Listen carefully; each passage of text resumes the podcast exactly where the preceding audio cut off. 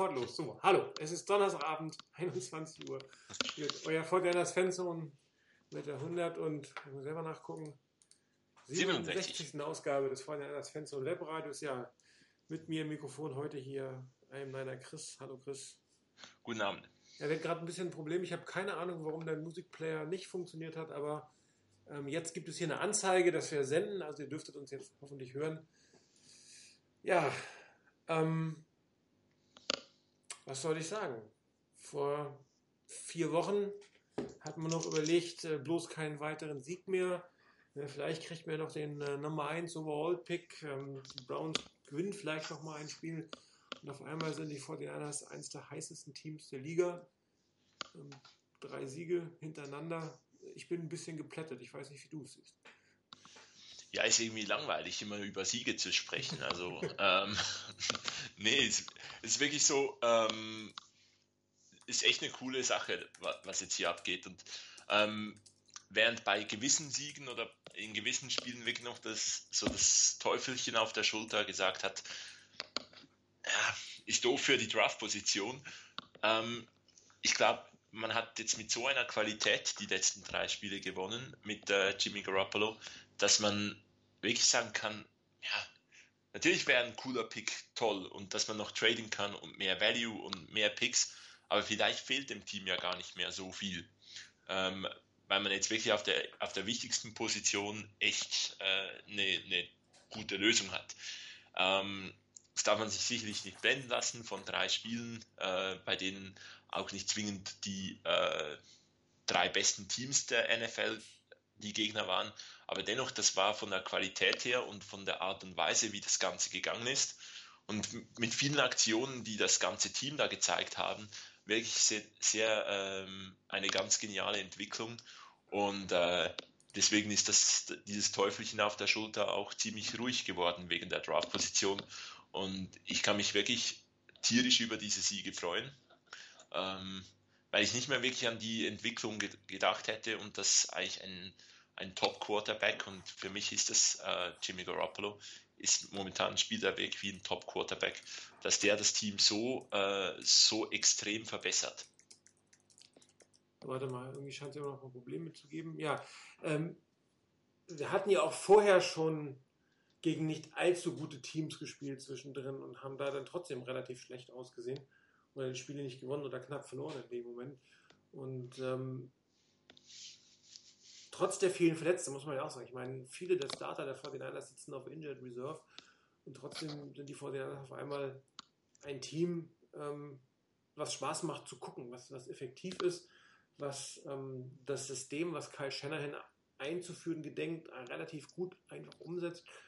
Und äh, man sieht halt doch den Unterschied zwischen, zwischen einem zweiklassigen Quarterback, Brian Hoyer, einem motivierten Rookie, der sicherlich teilweise ganz gut gespielt hat, aber einem Spieler, von dem seit Jahren gesagt wird, er hätte unfassbares Potenzial, der jahrelang lernen konnte und der mit einer unglaublichen Übersicht und Coolness ein Spiel bestreitet, auf eine Art und Weise, wie wir das wirklich seit, ja eigentlich seit äh, Steve Young nicht mehr erlebt haben. Ich meine, klar, zwischendrin gab es eine oder andere gute Quarterback-Play, das eine oder andere gute Jahr, Jeff Garcia, aber ein, ein Quarterback, der wirklich konstant ein System umgesetzt hat auf dem Feld, also mit, mit einer Präzision, die mich wirklich tief beeindruckt nach sechs Wochen beim Team. Also das ist schon eine völlig neue Hausnummer, mit, dem, mit der wir so überhaupt noch nicht ja, gerechnet konnten eigentlich. Ich meine, die, die meisten Hoffnungen, die man hatte, ist, ja, du hast einen, gut ausgebildeten Quarterback, der jetzt langsam in sich hereinkommt, aber dass du, dass du das Gefühl hast, du hast einen Quarterback, der eigentlich ein Playoff-Team führen kann, also das ist schon Nummer mehr, ne? das muss man eindeutig mal sagen. Also ich glaube, es ist nochmals eine, eine Stufe besser, weil es wirklich die Entwicklung äh, absolut genial ist. Ich glaube, als, als sich äh, CJ Beathard verletzt hat, hat man so ein bisschen die Skepsis gehabt, ja, aber was, was ist jetzt das für die, oder was heißt jetzt das für die Entwicklung? Auch mit dem, mit dem Faktor, er hat halt einen auslaufenden Vertrag. Ähm, jetzt zeigt er etwas auf dem Feld, du hast vielleicht ein paar gute Aktionen, äh, vielleicht so ein bisschen Mixed Feelings, in welche Richtung es gehen soll. Ähm, kann er überzeugen, wie groß ist der Faktor, dass er das Playbook noch nicht ähm, intus hat, dass er keine Offseason hat? Kann man ihm dann doch wegen ein paar guten Aktionen einen Vertrag geben, ähm, den, der ihn zu einem der bestbezahlten Spieler macht? Oder soll man dann mit dem Tag gehen? Ich glaube, da war viel, zumindest bei mir, sehr viel Skepsis auch da, halt Ungewissheit, wie es, äh, was für Auswirkungen jetzt das hat, dass äh, Garoppolo startet. Ich meine, so wie der jetzt eingeschlagen ist, dass man wirklich sagen kann, das passt wie die Faust aufs Auge zwischen äh, Kyle Shanahan und äh, Jimmy Garoppolo. Ähm, das ist eigentlich das Beste, was passieren konnte. Denn nun ist eigentlich dieser, dieser Punkt, braucht man noch die nächste Saison, um das richtig beurteilen zu können, dass es funktionieren kann. Den, den Punkt brauchst du eigentlich jetzt nicht mehr. Wenn du dich einigen kannst auf einen langfristigen Vertrag, und ja, Vertrag, dieser Vertrag wird teuer werden, ähm, dann ist es super, dann soll man sich einigen. Wenn man sich halt nicht einigen kann, dann ist es ziemlich doof, aber dann gibt es einen Franchise-Tag dafür. Ähm, aber man hat jetzt, glaube ich, ziemlich klar gesehen in diesen Spielen, das System, was Kyle Shanahan spielen will, ähm, das funktioniert mit Jimmy Garoppolo richtig gut ich glaube, so, so konsequent jetzt wie bei, beispielsweise gegen die, gegen die Titans, dass man ein System des, der Defense, ich meine, die, die Titans, die haben unglaublich viel geblitzt. Ähm, Dick LeBeau hat ziemlich oft extrem viele äh, Spieler auf den Quarterback losgehetzt. Äh, und die Kombination aus Kyle Shanahan und Jimmy Garoppolo hat das eiskalt ausgenutzt. Wegen Druck über, über einen Blitz, dann gibt es einen schnellen Pass gegen diesen Blitz. Hat ideal funktioniert. Und ja. ich glaube, wenn die Konzepte wirklich dann so funktionieren und der dann noch das ganze Playbook dazu kann, ja, das, das muss grundsätzlich funktionieren. Die haben halt sehr viel Cover 3 gespielt äh, in der Verteidigung, was auch Dick LeBeau gerne macht. Und ähm, interessanterweise war der LeBeau bei den Steelers war ja auch mal Defense Coordinator, ne?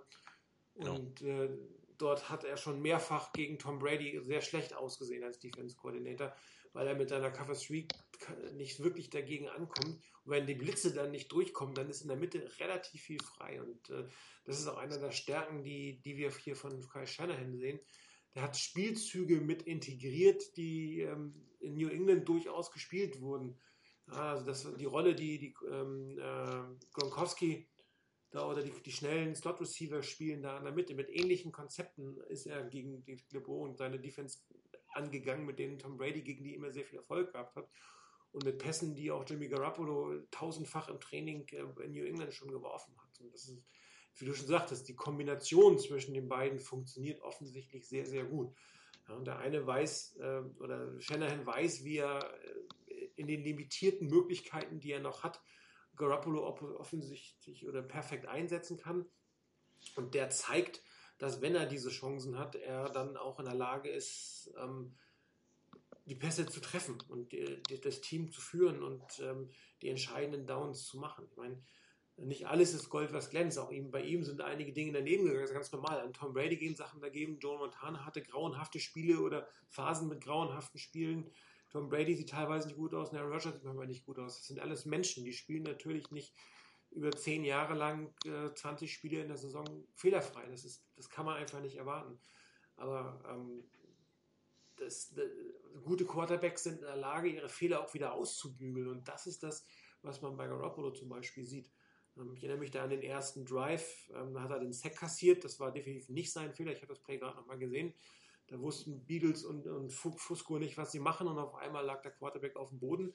Beim nächsten Drive war, glaube ich, äh, Play war Garoppolo so ein bisschen davon geschockt, was seine Offense Line gemacht hat, einen neuen Stat Dropback gemacht und einen völlig untimed Pass, dritter und 18 und ein super Pass, der irgendwie einen halben Jahr nur zu kurz war, wo Trent Taylor fast auf das First Down gemacht hat. Und das ist dann halt das, was die guten Quarterbacks können. Also grundsätzlich Sportler, gute Sportler können, die sich in schwierige Situationen manövrieren und dann da auch selber wieder herauskommen können. Und das ist wirklich, was wir jetzt gesehen haben, eine große Stärke. Und äh, auch wenn Snoopy schreibt, er wird es alles noch nicht so hoch bewerten, das ist irgendwie meiner Meinung nach gerade so eine typische 49ers-Haltung, die wir ewig hatten. Ja, mal ein vorsichtig und weiß und vielleicht ist es doch nicht der Messias und vielleicht konnte noch was Besseres kommen. Oder nee, das glaube ich einfach nicht.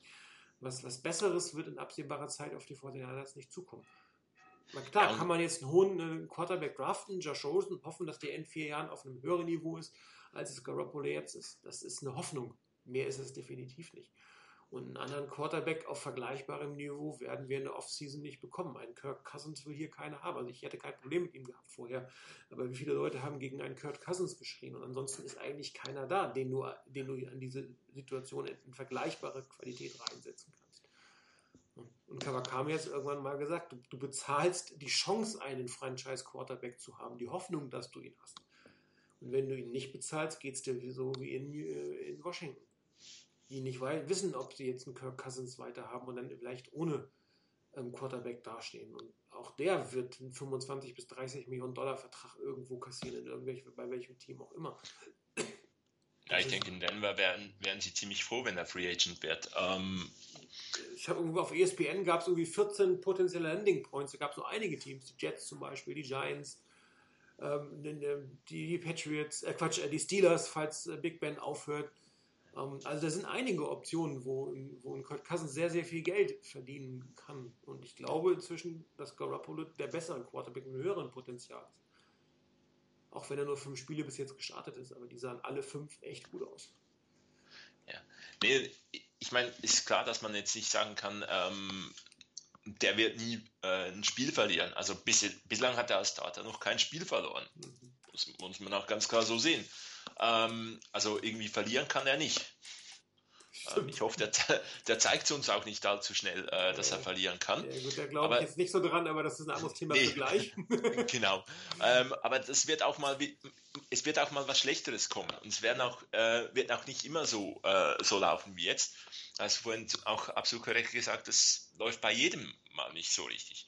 Und ähm, ich glaube aber einfach mit äh, Jimmy Garoppolo und deswegen wird der Vertrag teuer werden sind wir so aufgestellt, dass die, dass die nächsten Jahre mehr Chancen da sind, um gut zu sein, als Chancen in einer ungewissen Zukunft zu landen.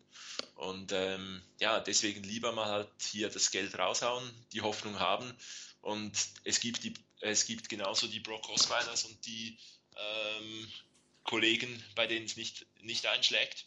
Aber ich denke, der hat nicht in, in den Spielen, die er zeigen durfte, nicht annähernd so viel gezeigt wie äh, Jimmy Garoppolo jetzt. Hat zudem bei einem viel besseren Spiel gesp äh, Team gespielt und so weiter und so fort. Und ja, da, da, die gewisse Ungewissheit, das ist ja auch das, was man bei, beispielsweise bei der Draft immer sehr gut sieht. Der, die nächste Quarterback-Klasse ist immer top. Wenn sie dann da ist, äh, ist sie nicht so richtig äh, toll und ähm, man hofft wieder auf die nächste Quarterback-Draft-Klasse. Und ja, es wird nicht immer nicht irgendwie den, den absolut sichersten Quarterback-Pick und ähm, Quarterback-Trade und Quarterback-Verpflichtung geben. Aber ich bin wirklich überzeugt, dass wir mit äh, Garoppolo eine ganz, ganz gute Chance haben. Und eben weil wir auf dieser wichtigen Position jetzt einen Spieler haben, der sehr, sehr viele Positionen äh, besser macht, ist es für mich absolut unproblematisch, wenn das halt auch sich in der Draft-Position äh, etwas schlechter darstellt. Ich meine, wie, wie, willst du denn das rangehen? Du hast zwei Optionen. Du gibst ihm den Franchise-Tag oder du gibst ihm einen Monster-Vertrag. Das sind die beiden Optionen, die du hast. Ähm, oder ihn gehen zu lassen. Aber ich glaube, das ist keine, also meiner Meinung nach ist das keine Option, ihn gehen zu lassen. Und 2018 sicherlich nicht, ja. weil du hast, du hast einen hohen zweiten Runden-Pick auf, aufgegeben. Genau. So, das heißt, du, du bist du, bereit, den Franchise-Tag zu geben. So, wenn du den Franchise-Tag wählst, unter welchen, wie, wie muss die Saison verlaufen, dass, dass du, wieder, du hast ja wieder drei Optionen hinterher. Gehen lassen, zweiter Franchise-Tag, Monstervertrag. Ja, und, und wie muss diese Saison denn, wenn du eine Probesaison willst, wie, willst, wie soll die denn laufen? Bei welchem, wo willst du denn da deinen Maßstab anlegen? Also so 5000 Yards wär, wären toll, ähm, ein paar Red Zone Touchdowns, genau die hat er jetzt noch nicht geliefert. Das andere ist, auf dem Niveau ist er ziemlich klar. Nee, also ich, ich sehe es auch so. Ich würde ihm den Vertrag geben. Das, das, macht, das macht für mich, anders macht für mich echt keinen Sinn, weil wenn, wenn der 8-8 spielt und eine mittelgute Saison hast, aber immer noch einigermaßen gut spielt, was machst du dann? Gibst du ihm den nächsten Tag, der dann irgendwie nochmal 20% wert ist und dann äh, muss dann Super Bowl haben? Also wo, wo, wo setzt du denn das an, dass du ihn nicht verlängerst oder verlängerst? Ja, und wir haben es, glaube ich, oft genug diskutiert. Es gibt keine 20 Top-Starter in dieser Liga. Gibt es schlichtweg nicht. Die sind nicht da. Das sieht man immer wieder.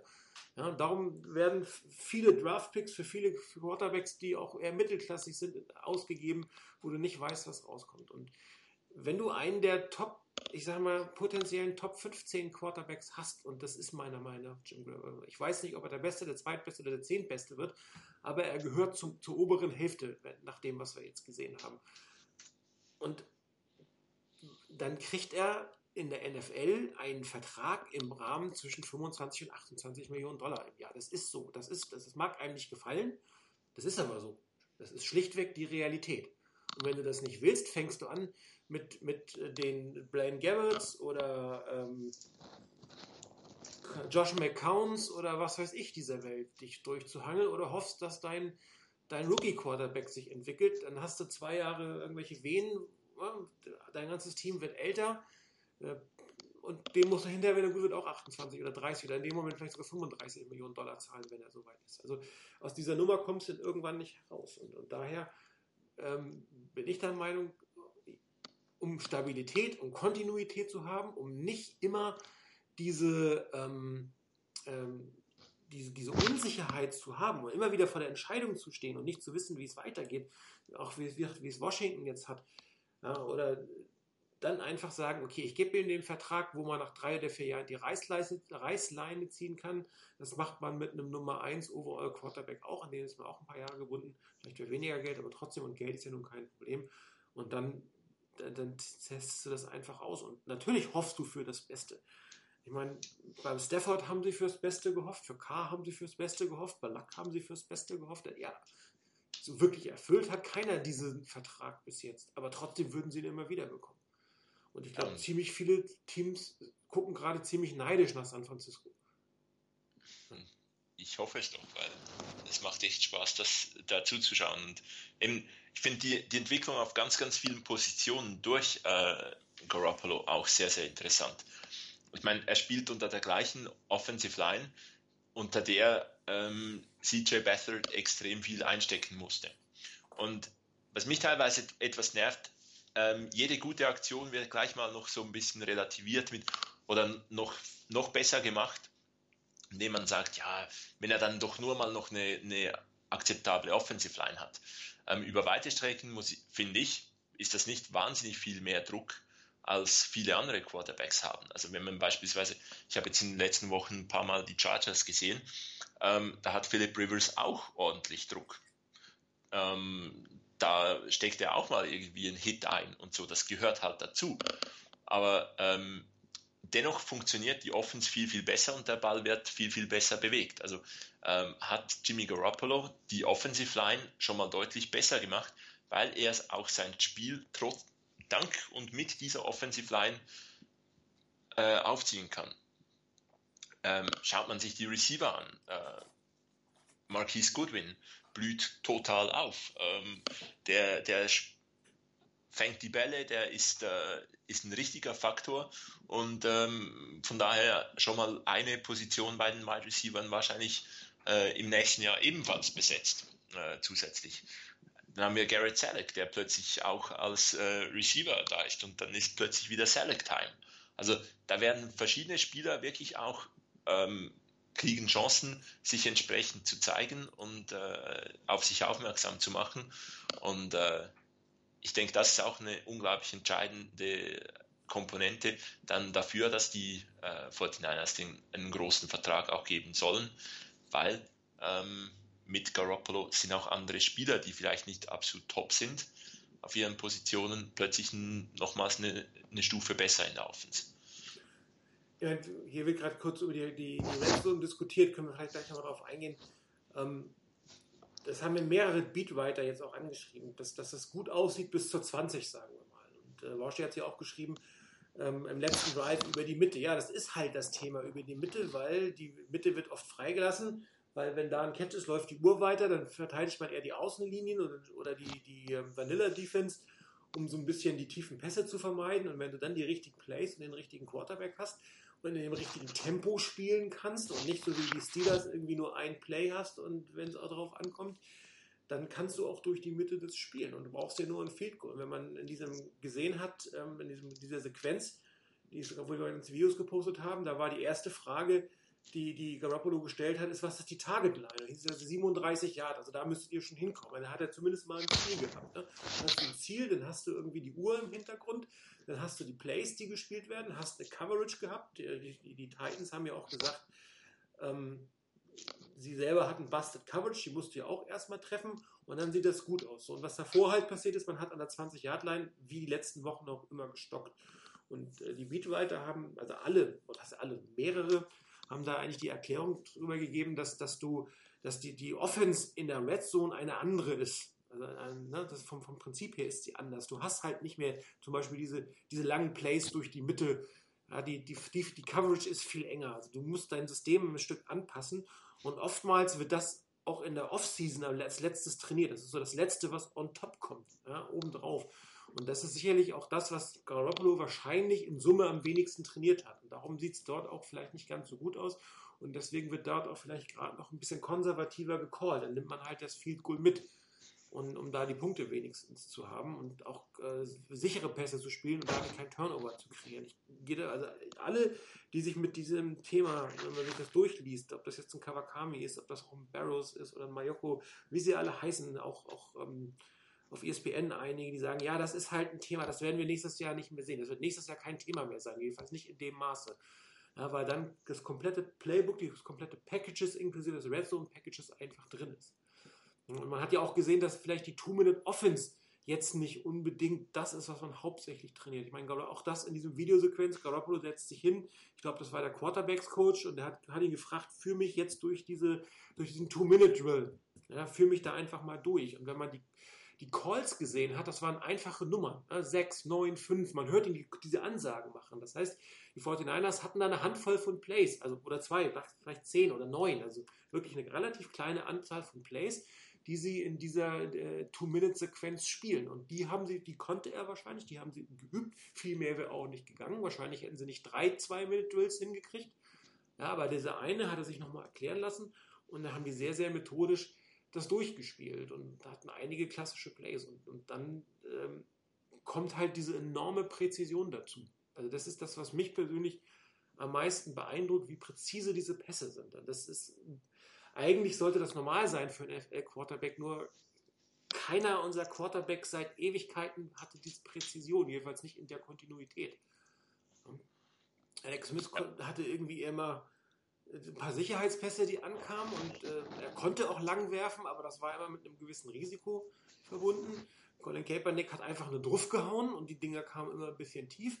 CJ Bessert hat sie irgendwie immer in der Bogenlampe geworfen, also und die kamen unpräzise oder im Rücken und, und dieses, dieses mit einer hohen Genauigkeit die Spieler da anzuspielen, wo sie hinkriegen und selbst im Scramble noch den Ball irgendwie in Richtung eines Receivers zu bringen, das finde ich persönlich da geht mein Herz sozusagen auf. Genau, das. Ähm, ich glaube, bei der Red Zone vielleicht noch ein Kommentar dazu. Da hat, wurde auch ähm, Kyle Shannon in der, in der Pressekonferenz gefragt, weshalb das nicht funktioniert hat. Und ich glaube, zwei äh, Goal-to-Go-Situationen hat er kommentiert. Und das eine Mal hatte man ein gutes Play, aber dann äh, den, eine Strafe äh, kassiert. Ich bin nicht mehr sicher, ob es Holding war. Äh, und ist so zurückgefallen und äh, eigentlich dann nicht mehr in die Endzone gekommen. Und das andere Mal hatten sie ein, ein Laufspiel, wo das beim First Goal äh, null Yards äh, gebracht hat. Und klar, das ähm, sollten die, die Running Backs, Snoopy schreibt das, äh, definitiv für eine gewisse Entlastung sorgen, denn das wird definitiv dem ganzen Team helfen, wenn, wenn auch das Laufspiel wieder etwas besser funktioniert. Auf der anderen Seite hat man relativ gute mit solch kurzen Pässen auch mal auf, äh, auf Kyle Juszczyk und äh, Trent Taylor, äh, die diese, dieses Laufspiel ein bisschen ein Stück weit kompensiert, dass man mit kurzen äh, Pässen auch konstant den Ball bewegt hat. Und, Laufspiel äh, ist essentiell. Aber, aber eben, genau. Im Endeffekt kann, kann man sich nicht permanent auf das verlassen und sollte das Laufspiel auch äh, zum Laufen das Laufspiel zum Laufen bringen. Genau. Zumal es ja durch die Play-Action-Pässe ein integraler Part von, von Kyle Shanahan ist. Und ähm, daher ist es wirklich die Frage, ist, ist, ist ein, ein Carlos Hyde der geeignete Back für dieses System, weil er einfach zu unkonstant spielt. Ähm, und ähm, glaube ich, nicht so ins System passt, wie man sich das wünschen würde. Das ist natürlich für ihn leid, ich mag es ihn, und, aber ich kann mir im Moment schwer vorstellen, dass die 49ers ihn behalten werden, weil mit den Leistungen, die er im, im, im Laufspiel bringt, dieses Play-Action, dieses Zone-Running, was, was Kyle Shanahan liebt und braucht, nicht wirklich möglich ist. Ja. Und ähm, klar, die Offense-Line ist da auch ein Thema, immer völlig logisch, wie beim Pass-Blocking, wie beim, ist, ist auch das Run-Blocking da ein Thema. Also das Laufspiel, also ohne ein Laufspiel werden die 49ers nächstes Jahr nicht in die Playoffs kommen. Das ist völlig logisch.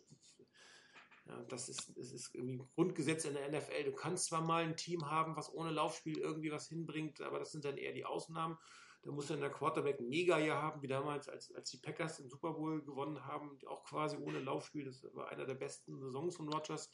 Ja, es war aber bis in die Playoffs kein Laufspiel da und dann war es, äh, wie heißt er? Ähm, Starks. Ja, genau. In den Playoffs hatte der immer wieder super, super Spiele. Also es ist dann halt schon extrem entscheidend. Also ohne, ohne geht es letztendlich nicht. Und ja. ähm, wenn die 49ers äh, an, am, am, Sonntag ohne Laufspiel gegen die Rams, äh, gegen, gegen die äh, Jaguars antreten, dann werden sie das Spiel auch nicht wirklich gewinnen. Weil natürlich ist das Passspiel von, von Garoppolo limitiert, weil er noch nicht voll drin ist. Und weil die Offense Line auch nicht wirklich so toll ist. Und du brauchst die Entlastung durch dieses Laufspiel. Das, das ist völlig klar.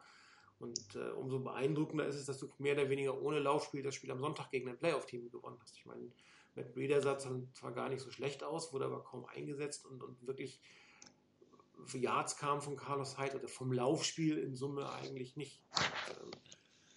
Ich kann mir gut vorstellen, dass jetzt bei, bei Hyde auch so ein bisschen die, der Punkt ist, dass man sehr viel schaut und testet und versucht mit ihm, um wirklich noch in diesen letzten Wochen zu sehen, kann er, gehört er in der Zukunft zum Team?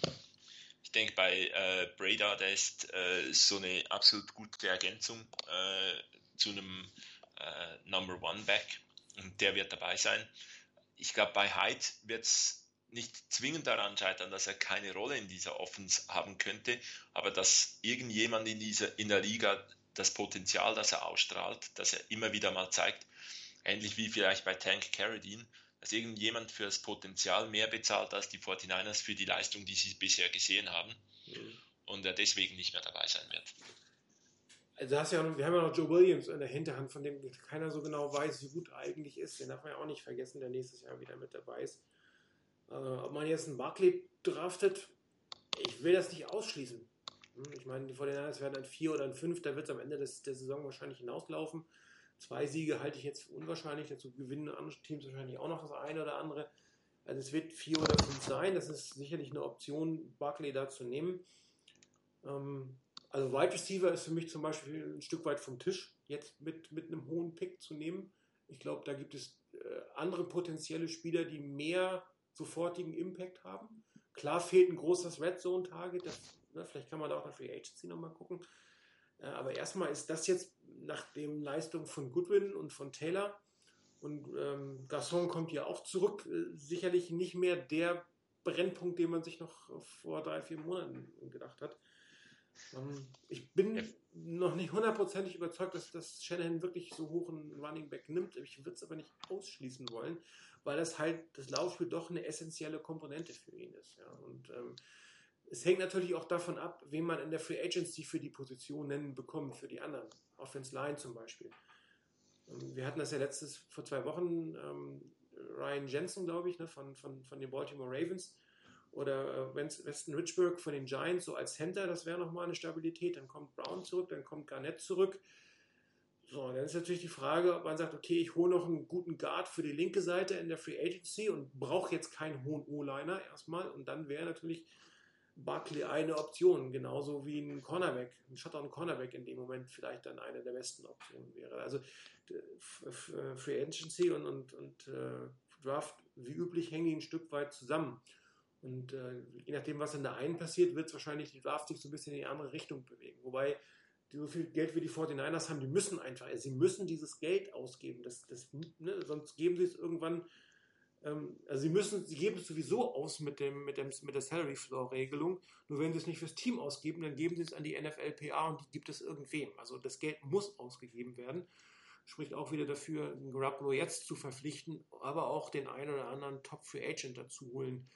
Und ähm, das ist ja das nächste. Wenn du. Eben ein Top Free Agent äh, wird sicherlich die Draft beeinflussen. Also ja. wenn man jetzt irgendwie einen, ähm, einen, Top Running Back holt, wird man nicht äh, Barkley mit, der, mit dem ersten Pick holen. Ja. Äh, wenn man irgendwie einen Top Wide Receiver an Land ziehen kann, dann wird äh, Punkt Wide Receiver wahrscheinlich äh, deutlich nach hinten rutschen. Alles klar. Ich würde beispielsweise Wide Receiver nicht so ausschließen. Ich, ähm, ich denke, dieses, äh, dies, die Julio Jones Waffe für die Top Offense, die hat man noch nicht im Team. Und auch wenn jetzt äh, Goodwin und äh, Trent Taylor sehr, sehr gut aussehen und ich auch definitiv äh, davon ausgehe, dass Pierre Garçon mit äh, Jimmy Garoppolo äh, ziemlich gut aussehen wird. Äh, wenn man die Chance hat auf einen Top-Wide Receiver, dann würde ich das auch in der ersten Runde nicht ausschließen. ich glaube, die 49ers sind ein Stück weit von dem, man braucht an einem bestimmten Ort einen absoluten Hammer- und Burner-Pick auch weggekommen. Ähm, das kann Cornerback sein, das kann Linebacker sein, das kann Pass Rusher sein, ähm, aber es kann das sein. Es muss das nicht sein. Also ich glaube, die 49ers können eine erfolgreiche Saison 2018 spielen, wenn sie keinen Top-Cornerback holen in der, in der ersten Runde. Genauso wie sie eine gute Saison spielen können, wenn sie keinen Top-Pass-Rusher haben. Also dieses zwingend an, einer, an einem Ort oder auf, eben eigentlich zwingend auf verschiedenen Positionen hundertprozentig zwingend besser zu werden, dass man extrem viele hohe Picks haben müsste. Ich glaube, davon sind wir auch ein Stück weit weggekommen. Und das macht, das macht den Job dann sicherlich auch wieder, ähm, wieder spannender und die Offseason wieder spannender zu sehen, wo man hinkommt. Ich, ich habe mich mit Barkley noch nicht allzu sehr beschäftigt. Ich glaube, ein Top Running Back, das sieht man bei den, äh, Buff, äh, bei den Pittsburgh Steelers, bei den Jaguars, Cowboys. Ähm, Cowboys. Ähm, das ist eine unglaubliche, äh, das ist unglaublich, was, was so ein Top Running Back leisten kann für die Offense. Es wird einfach, wird der Offense helfen, dass sie konstanter den Ball bewegt. Nur, wenn man die Familiengeschichte der Shanahans anschaut, dann haben die irgendwo ein Händchen dafür auch mit äh, Mid-Round-Picks. Terrell Davis äh, war sechs Picks. Genau. Ähm, ich glaube, die, die Denver Broncos hatten nie einen äh, Running Back, der vor, den, vor der dritten Runde oder so gepickt wurde und hatten immer Top Running, äh, Running Games in der, in der Liga. Also da, die haben, da kann man auch davon ausgehen, dass es vielleicht nicht auf der, auf der Top-List ist. Ähm, kann gut möglich sein, dass das dann die Trade-Chance wäre, wo man sagen kann, ähm, Barkley ist noch da und vielleicht will irgendein Team Barkley und man holt dann später einen anderen Top, äh, Top-Spieler. Ähm, da gibt es extrem viele Optionen, denke ich noch. Und das macht es wiederum spannend, dann die Offseason anzuschauen. Bis jetzt oder die letzten Jahre war die Offseason ja eigentlich immer spannender als die Season. Ähm, ich hoffe, dass sich das jetzt ausgleicht. Also klar, die äh, nächste Offseason wird nochmal interessanter, als diese Saison in Summe war. Aber ich hoffe, dass es dann ab nächster Saison eher äh, sich ausgleicht, dass es dann wirklich nur darum geht, die eine oder andere Schwäche dort äh, zu ergänzen und nicht wieder einen komplett Neuanfang zu machen, was das Ganze angeht. Was, äh, ich weiß, das ist ein Scherz äh, mit dem Ast, äh, der super Pass blocken kann. Ähm, das Problem ist natürlich, dass Frank Gore nicht unbedingt der Zone-Running-Spieler ist.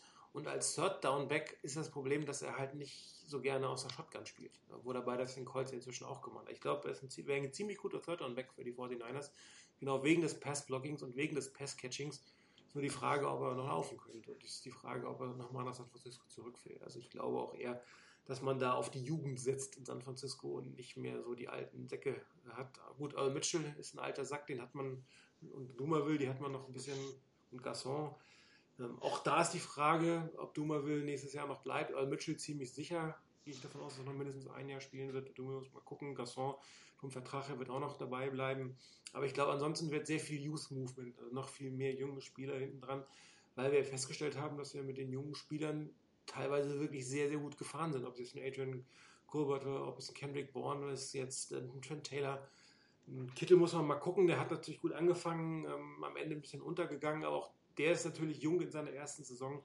Äh, muss man nochmal ähm, gucken, wie es weitergeht. Also das, da ist viel Potenzial da, aber diese Running Back Position muss definitiv irgendwie adressiert werden. Also so wie es jetzt ist, kann es nächste Saison, das ist nicht gut genug. Da muss was passieren und ich gehe davon aus, dass ein Carlos Hyde woanders viel mehr Geld verdienen kann als in San Francisco. Wahrscheinlich wird er ein Vertragsangebot bekommen, aber ich kann mir nicht vorstellen, dass es so competitive ist wie, wie andere Teams, äh, die dann eventuell wegholen, die auch mehr ein Power-Running-Game haben und nicht so ein Zone-Running-Game, wie wir es haben. Und dass man dann äh, entweder wirklich mit dem ins Rennen geht, was man hat, also William Breeder und guckt, ob man noch einen Jungen verpflichtet oder die Draft holt oder man wirklich jetzt die Top-Positionen adressiert. Ich meine, Needs gibt es genug für die Top-Positionen. Ne? Ein Pass-Rusher, ein Cornerback, ähm, also ein Pass-Rusher auf der Outside Linebacker oder auf der Endposition, da gibt es ja zwei Optionen, die man hätte, ein Top-Cornerback. Was wir sicherlich nicht brauchen, ist Inside-Line, äh, Inside-Linebacker und defensiv, also Safeties, das sind so Themen, die man nicht adressieren müsste. Offense Line geht auch immer. Und ähm, ich bin da wirklich gespannt, auch wie, wie die gesamte Offseason angeht. Äh, Im Prinzip hast du ja Zeit ähm, bis zu diesem Free, äh, ähm, Franchise-Tag-Fenster nochmal versuchen, einen langfristigen Vertrag rauszuholen mit Garoppolo. Das wird natürlich das erste sein, was die 49ers versuchen, gehe ich von aus. Dann, wenn der Tag da ist, kann man immer noch bis Mitte Juli mit dem, mit dem Spieler verhandeln, wobei ich mir echt wünschen würde, dass das vor diesem Tech-Fenster alles über Dach und Fach geht und dass man sich dann tatsächlich vernünftig überlegt, äh, wie es dann weitergeht und dass man dann, dann das Thema Quarterback wenigstens abhaken kann und dann gezielt drei, vier, fünf gute Free Agents holt. Ähm, war ja auch nochmal angeschrieben, Las Vegas hatte das ja nochmal gesagt, äh, von Mayoko, den, den Center der Giants, der meint Weston Richburg, er ist, ist im Moment auf der Injured Reserve Liste bei den Giants, wird zum Unrestricted Free Agent. Ähm, Chris, äh, der Hessen Chris und ich haben ihn mal in irgendeiner Draft äh, auf, auf NFL Talk für die 49ers holen wollen, weil wir eigentlich relativ überzeugt von ihm waren. Also es wäre ein ganz guter Pick. Also das wäre zum Beispiel so ein Priority Free Agent oder Wesley Johnson, ähm, Quatsch, Ryan Jensen von den Ravens in der, in der Mitte Center. Also das sind so Free, Free Agent Prioritäten, die man versuchen sollte schnell zu adressieren, dass man dann solche Sachen, die wirklich dringend sind, aus dem Kreuz hat. Ich meine, auch der, Vorschlag von Skywalker mit äh, Tyler Eifert ähm, wäre jetzt auch sicherlich nicht die schlechteste ähm, Edition fürs Passing Game. Ähm, ja. Ah, Eifert, da mache ich mir so ein bisschen Sorgen um seine Gesundheit, ehrlich gesagt. Äh, spielerisch absolut gerne, aber ich bin mir nicht sicher, da war nicht ein bisschen mehr verletzt.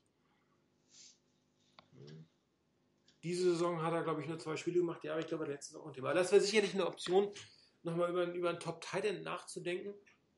Ähm, Kittel und, und Zelek werden sicherlich beide beim Team bleiben. Da hätte man drei Titans in, in der guten Passqualität, wenn man, wie man Zelek jetzt sieht, sicherlich nicht verkehrt. Thailand ist ja immer ein schönes Red Zone-Target. Äh, genau, da, da, ist beispielsweise bei Kittel, finde ich, eben, gibt Erklärungen mit dem, dass man das vielleicht nicht so wahnsinnig viel übt. Aber ich hätte schon auch gehofft, dass er da ein bisschen mehr Target sein kann. Dass man ihm mal vielleicht eben ein bisschen den hohen Jumpball äh, werfen kann und so. Wird dann spannend sein, ob, ob äh, er in der Red Zone im kommenden Jahr eine eine große Option ist. Was natürlich bei, bei Eifert ganz interessant sein könnte, wenn, wenn sich äh, in, ähm, bei den Bengals einiges ändert von der Coaching-Staff her, kann natürlich sein, dass er nicht unbedingt der, der Prioritäts-Free Agent für die ist. Ne? Weil die natürlich auch andere Adress äh, Positionen adressieren müssen. Könnte es durchaus sein, dass er gar nicht dort verlängert wird. Ähm, das wäre sicherlich eine spannende Frage. Interessanter wird es eher bei den, bei den Wide Receivers, wo, wo die ähm, Free Agent-Klasse jetzt mittelmäßig gut ist, um es mal vorsichtig auszudrücken. Was aber da noch interessant ist, ist, dass eigentlich jetzt die, glaube ich, die erste Wide Receiver Klasse ähm, Free Agent wird von irgendwie zwei oder dreien, wo wir bei der Draft sagten, ja, das ist eine so super Wide Receiver Klasse. Mhm. Also da kommen jetzt so viele Wide Receiver rein und hinterher gesagt haben, äh, Balky ist so doof, dass er da keinen von diesen absoluten Top-Wide-Receivern geholt hat. Das war jetzt ja, ist jetzt ja die Klasse mit Allen Robinson, äh, Jordan Matthews und Sammy Konsorten. Watkins. Genau. Und wo man einfach sagen muss, ja, jetzt kommen die. Und ich glaube, ja. je nachdem, äh, gegen beispielsweise äh, Watkins hätte ich nichts, ich hätte nichts gegen äh, gegen Robinson oder auch Jordan Matthews. Könnt, Marquise Lee wird Free Agent, auch sicherlich ein interessanter Spieler. Aber es genau. fehlt halt der Top, also ist, ne, ja. wie letztes Jahr ein Elton Jeffrey, der ja der Top Wide Receiver der Klasse war, den gibt es dieses Jahr so nicht. Das heißt, es sind eher so aus der zweiten Reihe interessante, interessante Spieler, ja, aber du hast jetzt nicht diesen mega Prio Top Wide Receiver, den gibt es nicht in dieser Klasse. Und dann kannst du dich natürlich überlegen, ob du dann zum Beispiel sowas wie ein Eifert erstmal holst und, und mit, mit über die Draft noch einnimmst und im Prinzip mit, den, mit deinem Starting-Trio ähm, Gaston, Taylor und Goodwill nochmal in die zweite Saison geht. Und, äh, ich finde, Taylor ist ja ein sehr guter Pick. Ich mag den sehr gerne und ich finde, er spielt auch sehr gut. Und äh, die Überraschung ist schlechtweg Goodwin. Also bei der Verpflichtung war ich am Anfang ein bisschen überrascht über das, also nicht, dass man die verpflichtet über das Geld, was er bekommen hat. Das fand ich in dem Moment teilweise sogar ein Stück hoch. Ähm, aber er hat das ja voll gerechtfertigt und äh, der spielt motiviert, spielt präzise, läuft seine Routen gut, er, er macht seinem, äh, er nutzt seinen Speed, kann inzwischen fangen. Zwei Todesfälle in, in, in sechs Wochen und spielt irgendwie eine Top-Saison. Also der, der Mann hat meinen vollsten Respekt verdient. Er hat es auch meiner Meinung nach verdient, nächstes Jahr als Starter nochmal bei den 49ers aufzulaufen. Wenn man jetzt auch ein bisschen an letzte Saison denkt von den, von den Falcons, die haben auch eigentlich vier vier Wide Receiver gehabt, äh, die da sehr, sehr intensiv eingesetzt wurden. Da war, zum, war einerseits äh, Julio Jones, Mohamed Sanu, äh, Taylor Gabriel und Aldrich Robinson. Äh, die haben sie ziemlich intensiv eingesetzt. Ich denke, äh, die Rolle von Mohamed Sanu könnte Pierre Garçon sicherlich sehr, sehr gut ausfüllen. Ähm, Robinson und äh, Gabriel würden von den kleinen Zwergen ersetzt werden. Dann fehlt eigentlich noch einer auf der Außenbahn, vielleicht im Draftpick oder einer der, der Zweitklasse Free Agents, die natürlich sicherlich kein Julio Jones wären, aber sicherlich ein zweiter, etwas größerer Wide Receiver könnte da auch nicht, äh, könnte auch interessant sein. Ähm, gut ist auch sicherlich, äh, dass man jetzt nicht irgendwie, ja, es nicht so viele ähm, Free Agents gibt, die man unglaublich hoch bezahlen müsste, um die zu holen. Äh, das ist auch, dass man irgendwo auch Qualität wahrscheinlich bekommen wird, äh, mal zu einem nicht allzu hohen Preis äh, und dann daneben auch vielleicht ein, den einen oder anderen Spieler selber halten kann. Äh, beispielsweise, ich, ich, denke immer noch, Eric Reed könnte man verlängern ähm, und vielleicht kann er dann als Linebacker die Rolle übernehmen, die auch in anderen äh, Teams von ehemaligen Safeties übernommen werden. Ich glaube, da gibt es dann auch wieder interessante Personalentscheidungen auch noch zu, sehr, zu sehen, wo machen die 49ers mit nicht verpflichtenden eigenen Spieler und vielleicht wieder ein bisschen durchauf. Ähm, wenn wir nochmal zurücksehen auf, auf Sammy Watkins, mein Problem mit Sammy Watkins ist, er ist, er ist ein Tick zu klein, finde ich. Also, er ist ein super Spieler, finde ich auch nicht schlecht, nur von dieser Art des Spielers, von der Größe haben wir schon ein paar. Also die Frage ist also, wo willst du ihn einsetzen? Wen würde er, wo würde er ergänzend sein? Oder er müsste ja eigentlich jemanden ersetzen. Also was mir so ein bisschen fehlt, ist so der 1,90 Meter Wide Receiver. Ähm, Wobei dann kannst, mit, mit, dann kannst du Jordan Matthews nehmen, der ist 1,91. Okay, ich hätte natürlich eigentlich mit Sam Watkins kein Problem. Ich meine, der ist, der ist wirklich jung, da ist unglaublich Potenzial da. Der ist in Buffalo schlecht eingesetzt worden. Ähm, jetzt nach dem Trade muss er sich auch erstmal da reinfinden, hat einige gute Spiele gehabt. Also ich hätte jetzt keine großen Bauchschmerzen, wenn ich verpflichten würde. Er ist aber im Moment nicht der, der von der, nicht, hat nicht die Wunschstatur, die ich mir von einem neuen White Receiver für die 49 irgendwie wünschen würde, um es mal so auszudrücken. Ja, Wunschstatur hätte beispielsweise Dontrell Immen, habe ich letztes Mal schon gesagt, ähm, den Trade hätte ich auch gerne gehabt. Ähm, 1,91, 93 Kilogramm. Ähm, genauso äh, ist Alan Robinson und Jordan Matthews, sehe ich gerade. Sie sind alle drei 1,91, ähm, um die 90 bis 100 Kilogramm. Also da, da wäre schon ein bisschen mehr Masse da. Wird Robinson, wird der Free Agent? Müsste in der, war in der gleichen Draftklasse und war kein First-Round-Pick, wenn ich es richtig im Kopf habe, war ein Second-Round-Pick. Von daher gibt es keine Fifth-Year-Option. Und äh, von daher wäre un, unrestricted Free Agent. stimmt. Okay, ja, ich sehe ihn gerade. Ja, das sind sicherlich, also da werden die Vorteile, also Aldo Gordon zum Beispiel ist, glaube ich, meiner Meinung nach ein Cut-Kandidat. Der hat zwar das eine oder andere Highlight gehabt, aber ist jetzt nicht unbedingt der Spieler für die Zukunft. Ja, also für mich wären ähm, Born jetzt ähm, Gasson, Taylor und, und Goodwin wären sozusagen die vier Gesetzten, sage ich mal. Ja, und wenn man dann noch vielleicht einen Free Agent und einen, und einen Cornerback äh, und einen Draftpick dazu holt, das sind so die sechs Receiver, schätze ich mal, für die Saison, die, die so reingehen müssen. Und äh, dann wäre ne, mir wieder entweder über Draft oder halt der Free Agent müsste dann nach meinem Geschmack wirklich derjenige sein, Red Zone Target, großes Target, ne, Jumpball in die, in, die, in die Ecke und solche Geschichten, die du ja auch so gerne magst und so gerne mal sehen würdest, da fehlen einfach die Spieler dazu. Ne? Das ist, ist natürlich, aber das ist im Moment natürlich eher für die 49ers nochmal eine Ergänzung zu dem, was sie haben, während Running Back tatsächlich wahrscheinlich ein Ersatz ist. Oder denjenigen zu finden, der langfristig das 49ers Laufspiel tragen kann. Ähnlich für die Offense Line. Auch da brauchst du natürlich einen, der trägt, der das, der das Team trägt, langfristig dem Team helfen kann. Center, einen guten Center, das, das wäre schon echt Gold wert. Ja. Das, ähm, der letzte gute Center, das war im ersten Jahr, als wir den von den Saints hatten. Ich weiß gar nicht mehr, wie der hieß, den wir damals geholt haben. Ähm, Jonathan Goodwin. Ja, genau. So im ersten Jahr Goodwin. hat er mitgespielt. Das war das letzte wirklich gute Center-Jahr, was wir hatten. Ähm, ich glaube eben, das, Watkins, hier, äh, Reagan fragt gerade, Watkins ist äh, 1,80, 1,81 ist der. Also das ist schon 1,85 ist er. Bitte, bitte, was? 1,85 ist der. Ja, 1,85, genau, 6,1. 1,85, also kleiner als ich. Und ich bin, glaube ich, würde mich jetzt nicht als äh, den gerade äh, Top äh, Wide Receiver für hohe Anspiele äh, sehen. Auch. Also ich würde mich ja anbieten.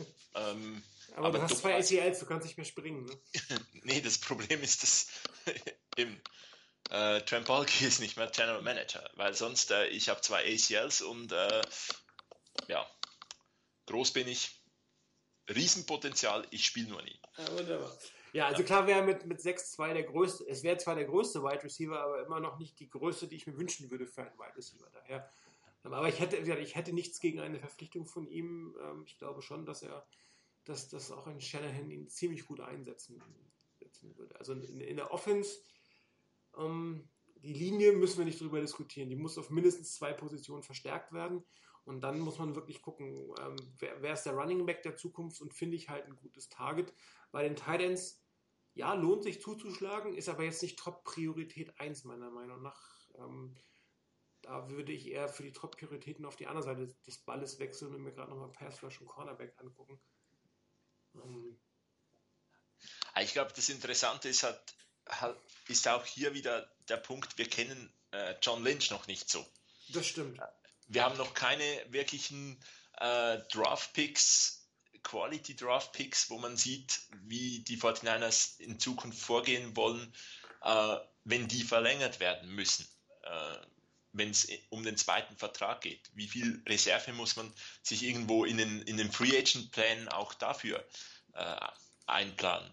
Äh, wir haben noch nicht, wir haben jetzt mal eine Draft, die durchaus positive Resultate geliefert hat aber wo man einfach auch noch nicht ganz hundertprozentig genau weiß, welche, wie setzt ähm, John Lynch die ein. Ich meine, er hat die Defense, äh, in die Defense viel Potenzial geholt mit Solomon Thomas und Ruben Foster.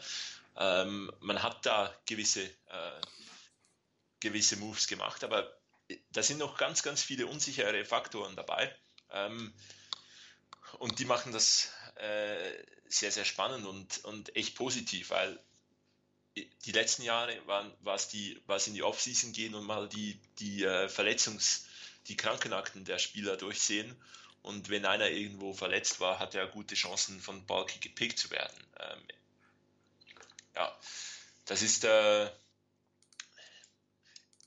ist halt von dem her noch, von dem Punkt noch äh, deutlich spannender, weil wir noch nicht so genau wissen, wo setzen jetzt die 49ers den, den Fokus? Wie, wie, wird das, äh, wie wird das Team zusammengestellt?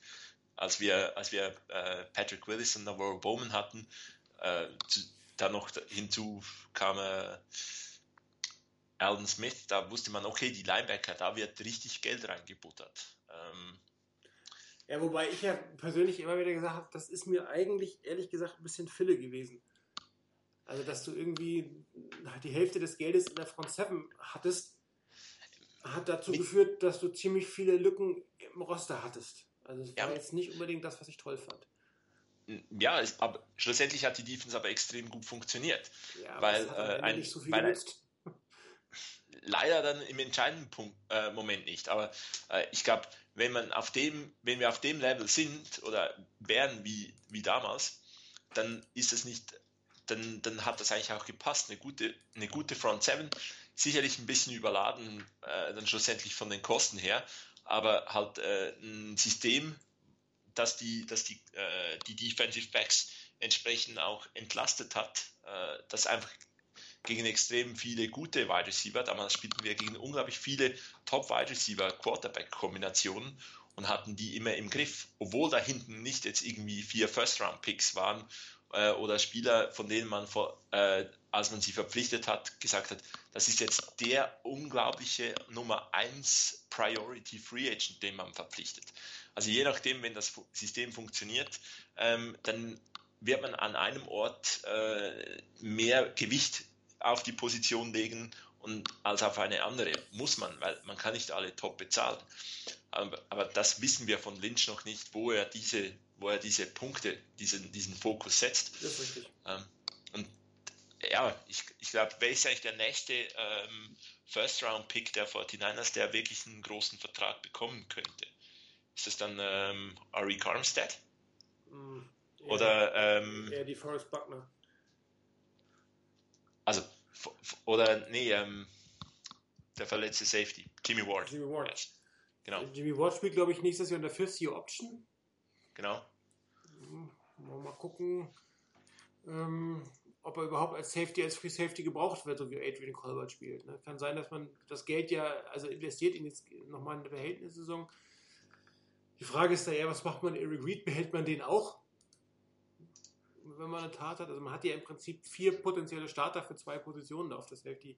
Bei den Safeties ein ziemliches Luxusproblem, wenn man es genau nimmt.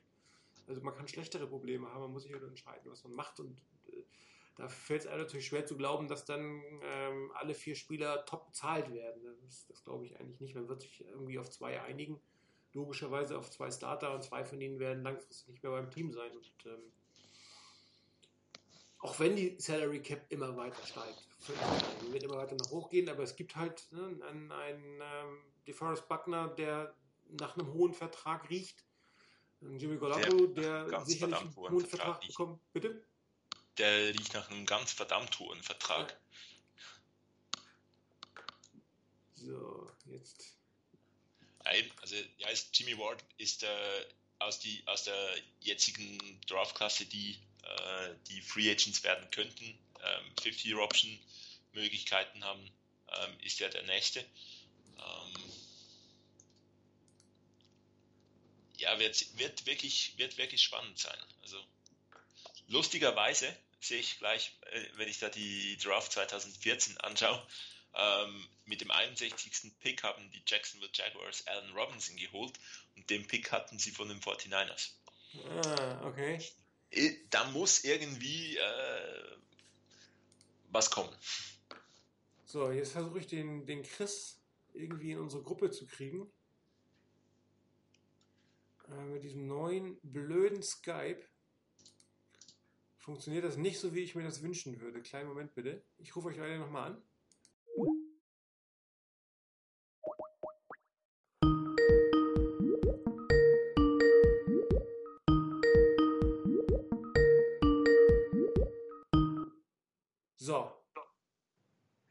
Schönen guten Abend. Ah, wunderbar. Jetzt ist auch der zweite Chris da.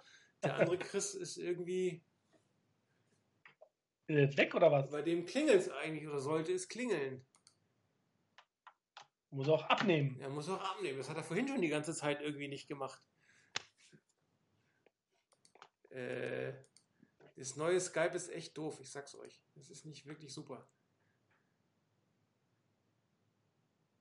Hm. Äh, wollte ich gar nicht den Flow der Sendung unterbrechen. Hm. Ich probiere es nochmal, kleinen Moment.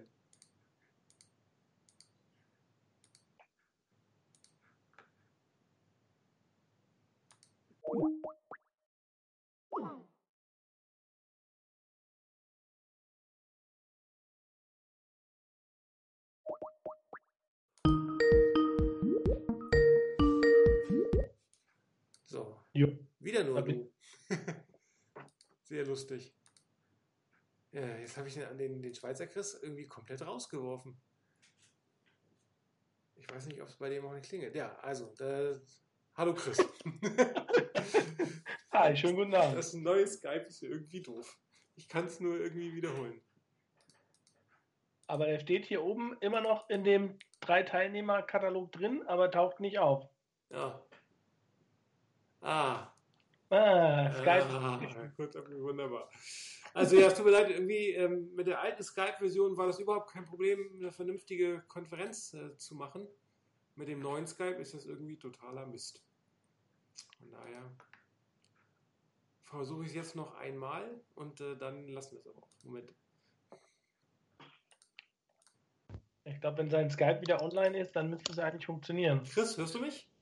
Ich bin wieder da. Ah, wunderbar. So, jetzt sind wir alle drei online. Also, jetzt machen wir die letzte halbe Stunde nochmal zu dritt. Ähm, also, willkommen, Chris Nummer zwei. Ich habe interessiert zugehört äh, bei eurer Sendung. Von wann denn? Was hast du denn mitgekriegt? Von Anfang an.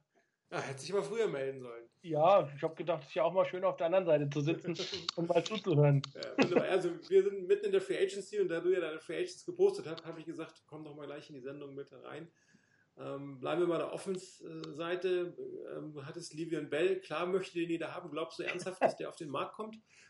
Nee, glaube ich nicht. Also es war, war tatsächlich auch, ich hatte mir diese Liste, die ich jetzt einfach da mal gepostet habe, irgendwann, weiß ich nicht, im Laufe der, der letzten Wochen mal zusammengestellt und einfach mal zu gucken, wer ist denn Free Agent, wer wird Free Agent rein formal gesehen. Da wird es natürlich auch den einen oder anderen geben, der mit Sicherheit nicht auf den Markt kommt. Also, obwohl der sehr interessant ist, ähm, ja, Livion Bell hat es schon genannt. Ähm, ich denke auch auf der Defense-Seite sind der ein oder andere, der ähm, sehr interessant ist. Äh, Pass Rusher, die wahrscheinlich auch nicht auf den Markt kommen werden.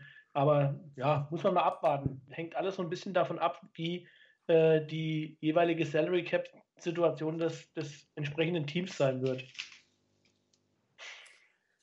Ja, das ist immer jetzt äh, relativ schwierig ne, zu beurteilen zu diesem Zeitpunkt. Ne? Man kann ja über die Salary Cap Tabellen reingucken, sieht, wer hat welches Team, wie viel Geld ist da, aber das kann sich immer relativ schnell wieder ändern. Und dass, ein, dass die Steelers ein Le'Veon Bell in irgendeiner Form nicht mehr langfristig verpflichten, halte ich für unwahrscheinlich. Andererseits muss man sagen, dass der natürlich auch fast Quarterback-Geld haben will. Ja. Und äh, das, das, ist immer die Frage, ist es dann das wert? Ne? Vielleicht müssen sie einen Quarterback kein Quarterback-Geld mehr bezahlen. Äh, wir haben doch gerade gesagt, dass Kirk Cousins dann von Washington nach 25 äh, ja. Steelers wechseln. Ja, also, wenn du 18 Millionen für einen, für einen Running Back bezahlst, da ist immer die Frage, ob du nicht vielleicht für 10 Millionen 80 Prozent der Leistung kriegst und dann irgendwie die anderen 20 Prozent woanders herholst und immer noch Geld gespart hast. Also das ist, das finde ich schon viel Geld für einen Running Back, was der Livion Bell haben will. Klar, Top-Spieler, hm. Ja, ihr habt euch ja eben auch schon ausführlich über die, die äh, sag jetzt mal, die Qualitäten, die so ein Running Back mitbringen muss, habt ihr euch ja unterhalten auch. Und ähm, ich weiß gar nicht, ob Livia und Bell, ich meine, klar, er ist ein super Receiver. Also wahrscheinlich ja, mindestens, äh, weiß nicht, könntest ihn genauso als Receiver aufstellen, als auch als Running Back. Das macht ihn natürlich interessant für so eine Offense bei Kyle Shanahan. Aber ähm, ich glaube, als Runner selber gibt es schon bessere, die auch besser in so ein System passen. Also da ist das, was ihr auch gesagt habt, da haben es die Shanahans immer verstanden, irgendwo in der Draft in Runde drei bis, weiß ich nicht, sieben, irgendwo einen auszugraben, der dann perfekt in das System passt. Und ich glaube, das ist wahrscheinlicher als ein Le'Veon Bell. Und auch vielleicht sogar wahrscheinlicher als ein First-Round-Pick für einen Running Back. Ja, gut. Barkley habt ihr auch schon angesprochen, der wird hoch gehandelt in in allen äh, Draft-Bereichen und äh, auch in den amerikanischen, auf amerikanischen 49ers-Seiten taucht er überall auf. Ja, ich habe immer noch nicht so ganz ausgeschlossen, ähm, dass die 49ers vielleicht, auch wenn sie den vierten oder fünften Pick haben, schließe ich es nicht aus, dass sie trotzdem ein paar, ein paar Positionen nach unten draften und dann vielleicht immer noch einen guten Spieler holen. Äh, das wäre so mein Wunschszenario, vielleicht dann äh, den frühen Zweitrunden-Pick irgendwie zurückholen und dann noch einen späten Zweitrunden-Pick haben und in der dritten Runde zwei Picks, Ähm, dann hätte man, glaube ich, gute Munition für die, für die Draft. Könnte da ein bisschen hin und her manövrieren. Ähm, ich glaube, das wäre so mein, mein Wunschszenario. Ja, je nachdem, wo man, wo man landet, könnte es dann interessant sein vom, vom Trade-Wert, dass man jetzt halt auch vor den Broncos bleibt äh, ja. in der Draft. Das sollte eigentlich grundsätzlich möglich sein. Ich bin gar nicht sicher, ob wir noch hinter die Broncos fallen könnten, wenn die jetzt zweimal verlieren und wir zweimal gewinnen. Ähm, aber die sind sicherlich auch im, im Markt für einen Quarterback, auch wenn das ein mir sehr gut bekannter Broncos-Fan noch nicht wirklich äh, so sieht. Ähm, die Broncos haben relativ einfachen äh, Strengths of Schedule. Ich glaube nicht, dass die bei gleichem Record also, äh, vor uns draften. Würde mich überraschen, ehrlich gesagt. Das Blöde, das Blöde im Moment bei den, bei den Strength of, Strength of Schedule. Nee, Entschuldigung, äh, halt andersrum. Äh, wir haben, wir draften auf jeden Fall vor denen, weil wir einen schwereren Strength of Schedule. Ich habe es genau falsch rum gesagt. Nee, wenn wir einen stärkeren, wenn wir das schwierigere Programm gehabt hätten, dann wäre wären wir ja das bessere Team und müssten dann hinter denen draften. Genau, richtig. Also wir okay. werden bei gleichem Rekord wahrscheinlich hinter denen draften. Okay. Weil die einen relativ einfachen Strength of Schedule haben. Also den ja. holen wir nicht mehr ein, wollte ich damit ausdrücken. Was? Also die, die, die Broncos müssten schon noch bitte ein mhm. Spiel gewinnen. Gut. Äh, ich glaube nämlich nicht, dass wir zwei gewinnen und dann äh, was, was ich auch vom Draften her interessant fände, wenn wir noch vor Houston draften würden, also sprich vor Cleveland. Weil die sonst äh, ziemlich sicher nochmal ein Trade-Kandidat sind für einen, der einen Quarterback sich holen will. Ja, die werden sicherlich mit dem First Overall Pick diesmal am Quarterback nicht dran vorbeikommen. Ja, aber mit dem zweiten können wir sicher noch drei, vier Plätze runtergehen, weil sie ja dann keinen Quarterback mehr brauchen und jeder würde die dann als Target nehmen. Und wenn die vor den Einers dastehen würden und jeder weiß, dass sie keinen Quarterback brauchen, könnte man natürlich versuchen, die dann da nochmal zu einem Trade zu überreden. Also vor, vor, den, vor den Texans und vor den Broncos wäre sicherlich gar nicht mal so schlecht zu draften im Endeffekt, weil ähm, die Giants mh, hm, könnten einen Quarterback durchaus nehmen, die Colts werden vermutlich keinen nehmen. Und ähm, da sich Josh Allen ja jetzt zur Draft gestellt hat, äh, müssen wir gucken, ob Rosen und Donald und Baker Mayfield, eventuell sind es vier, die in den Top Ten gehen könnten. Und dann ist natürlich so ein Pick da oben relativ viel wert auf einmal. Und da bin ich bei dir, Chris, ähm, dass die 49ers da sicherlich offen sind, um den einen oder anderen Trade nach unten zu machen, wie dieses Jahr auch. Da machen die traden die 49ers, wobei das fast mir ein Tick zu weit nach hinten ist, aber ideal, die traden mit den Buffalo Bills, die haben zwei First-Round-Picks. Mhm. Allerdings erst an 18 und an 21, glaube ich, sowas um den Dreh rum müssten die im Moment liegen, also so mittlere erste Runde. Und, also zurzeit äh, sind sie 22 und 25. Ja, na gut, das hängt halt immer so ein bisschen vom ja. Rekord ab. Aber ähm, neulich, als ich geguckt habe, waren sie 18 und 21. Ähm, es kann sich halt auch mit einem Spieltag relativ schnell ändern, aber von daher irgend sowas in diese Richtung. Idealerweise wäre halt ein Pick, ich sag mal so zwischen ah, so 10 bis, bis, bis, bis 15 vielleicht im ersten Pick. Ähm, dann könnte man da gucken, gibt es mit Sicherheit auch interessante O-Liner. Es gibt dann auch einen Bereich, wo du vielleicht tatsächlich auch sagst, da könnten Wide Receiver interessant sein. Ähm, ich glaube, das muss man halt sagen, die, der Top Pass Rusher in der, in der Draft wird dann wahrscheinlich weg sein. Ähm, der wird wahrscheinlich irgendwie der erste Nicht-Quarterback sein, ne? Genau, also das könnte wahrscheinlich sein, der, der erste Nicht-Quarterback könnte sein Saquon Barkley, der da wahrscheinlich äh, relativ weit oben steht. Es könnte sein ähm, Bradley Chubb, der Defensive End von North Carolina State. Und könnte wahrscheinlich auch, ähm, was ich auch nicht ausschließe, ist, der im Moment zumindest noch ziemlich hoch gehandelt wird, ist äh, O-Liner von, von Notre Dame, Quentin Nelson. Ja, ich bin ja bekannterweise nicht der größte Fan von Notre Dame-Spielern, weil die irgendwie sich in der NFL alle irgendwie nicht durchsetzen. Und das ist, ist halt sehr, sehr pauschalisiert, aber ähm, irgendwie ähm, kommt da von denen nicht so viel in letzter Zeit. Ist halt, der ist halt, also ich glaube, und dazu noch ist es kein Offensive Tackle, er spielt eigentlich Guard im Moment. Ähm, aber hat halt echt schon für Furore in den, in den Draftkreisen gesorgt. Äh, gibt da so ein paar Highlight-Videos und, und da hat er schon ein paar echt coole Szenen dabei. Ähm, ja, wir hatten mal so einen, einen Offensive Guard, der Jadavian Clowney perfekt äh, unter Kontrolle hatte in einem Spiel. Hm? Wie meinst du? Äh, ich glaube, äh. er. Ähm, Wie ist der? Vom Balki gepickt in der zweiten Runde. Keine Ahnung. Zweite Runde? War das drin? War, war, mein, du meinst, meinst du Rashal oder was? Nein, nein, nicht Charles Rashal. Ähm, ich suche. Nee, meinst du jetzt von uns einen? Genau. Keine Ahnung. Gut, so oft werden wir gegen Devi und Clowny Gott sei Dank nicht spielen. Die Texans sind frühestens in äh, acht Jahren, glaube ich, wieder dran. Ne, in vier Jahren sind sie wieder dran. also du, du, meinst jetzt einen, der im College gegen ihn gespielt hat? Genau, ja. ja, ja. Den wir gepickt haben. Der gut aussah gegen ihn. Ich glaube, das war doch. Ich habe keine Ahnung. Brandon Thomas. Oder? Ah, das kann, ja gut, ah, ja klar, der, der hat damals Offensive Tackle gespielt, das stimmt. Genau. Ja. Ja gut, das sieht man, wie weit man damit kommt in der NFL. Nicht genau. allzu weit, genau. Ich meine, das jetzt mehr aufs Highlight-Video von einem Spieler, das muss dann noch nicht so viel heißen, aber ja. Ja, ja aber ich meine, es, wir, wir, haben ja eben noch so ein bisschen über die Free Agency gesprochen. Ähm, ich meine, da gibt es halt auch, also ich finde, es gibt halt echt ein paar interessante äh, O-Liner ähm, in der Free Agency, über die man mal nachdenken kann.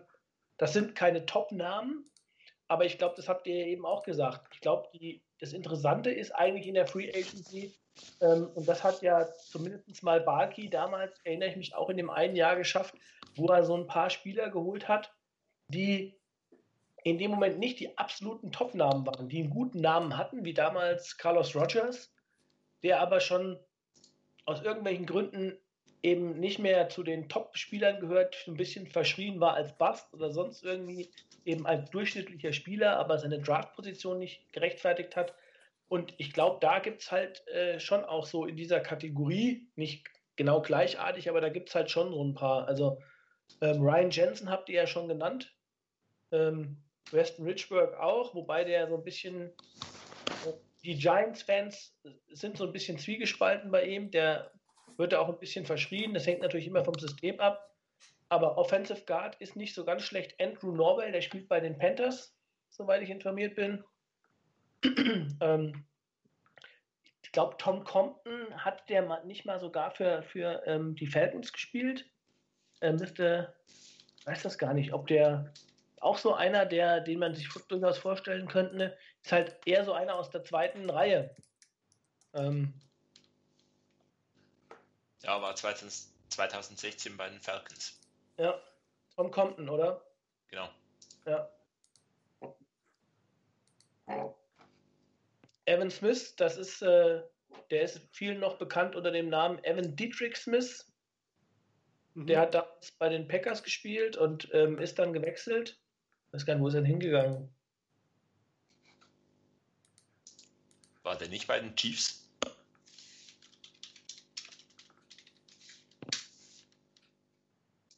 Alex Boone wird übrigens Free Agent. ja, super. ich wollte ja nur gesagt haben.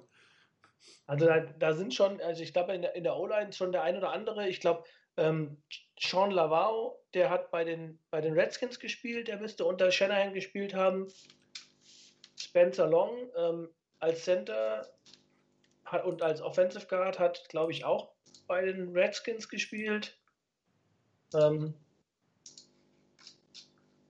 Interessant ist ja der, der Center von den Rams, den die geholt haben. Ich glaube, John Sullivan, der hatte, glaube ich, auch nur einen Einjahresvertrag, wird Free Agent. Ähm, Corey Lindsley ist der Center von den, von den Packers. Glaube ich, auch Free Agent, soweit ich das gesehen habe.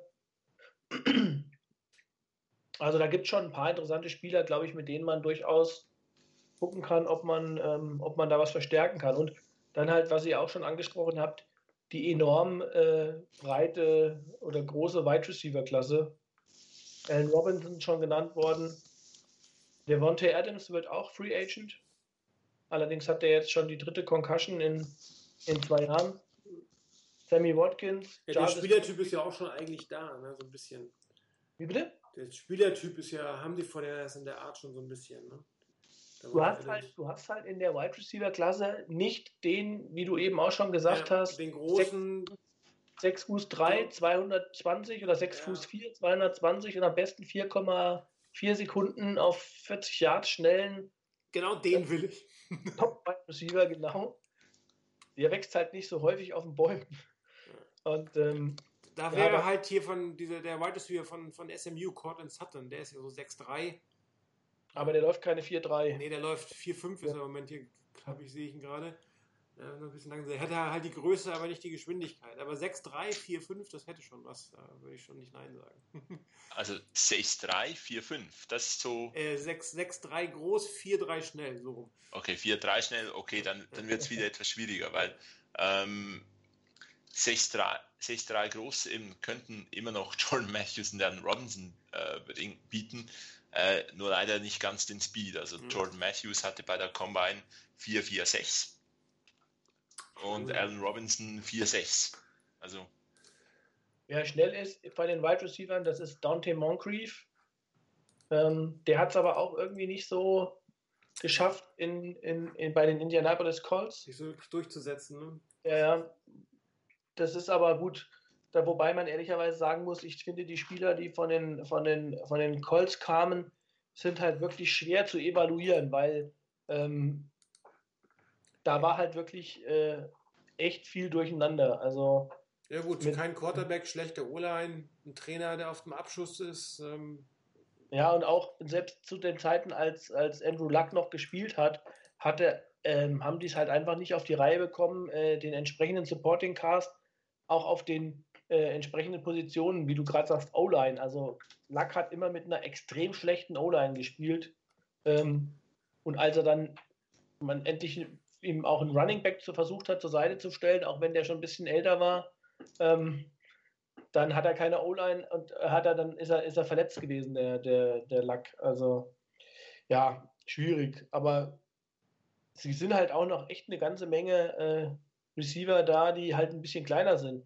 Ich finde ja immer noch, aber ich glaube, der wird nicht gehen. Ähm, von den großen Receivern, das ist der einzige große Receiver, der auf meiner Liste steht, der eigentlich diese Sachen erfüllen würde, ist Josh Gordon.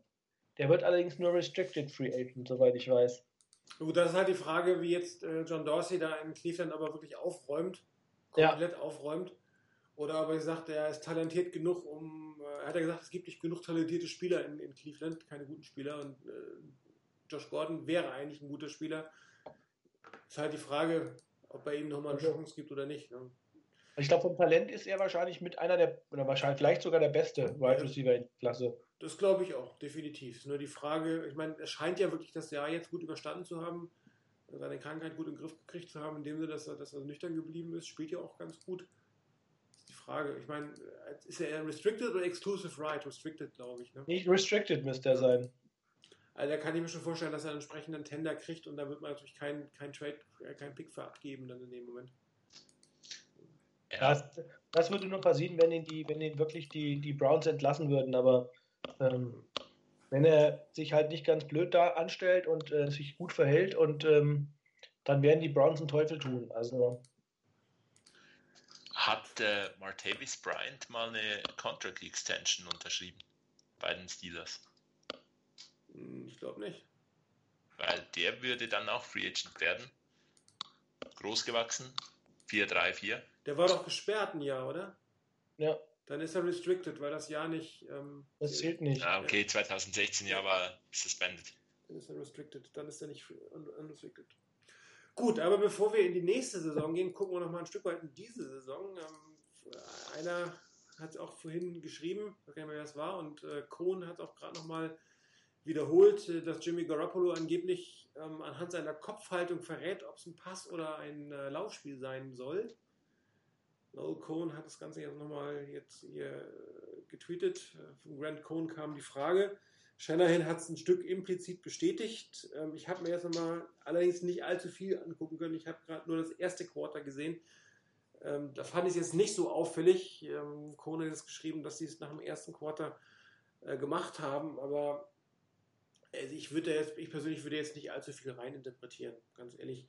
Äh, dann dürfte auch das Passspiel nicht so gut funktionieren, wenn die immer wissen, was kommt. Ich meine, dann, wenn du weißt, dass ein Pass kommt und dann den, äh, äh, einen Tipp bekommst über den Kopf des Quarterbacks und dann so schlecht gegen den Pass verteidigt und so viele Fehler gemacht, wie die Titans ja selber zugegeben hatten, dass sie unglaublich viele Coverage-Busts hatten, ähm, ist das schon ein bisschen arg seltsam. Und ähm, ich werde da sicherlich im nächsten Spiel nochmal darauf achten. Ich weiß nicht, ähm, ist das euch in irgendeiner Form aufgefallen? Habt ihr nochmal nachgeguckt? Also ich fand es jetzt gerade im ersten Quarter nicht so ungewöhnlich, weil das ein Laufspiel, was sofort, wo der Quarterback mehr oder weniger sofort den Ball dem Running Back abgibt.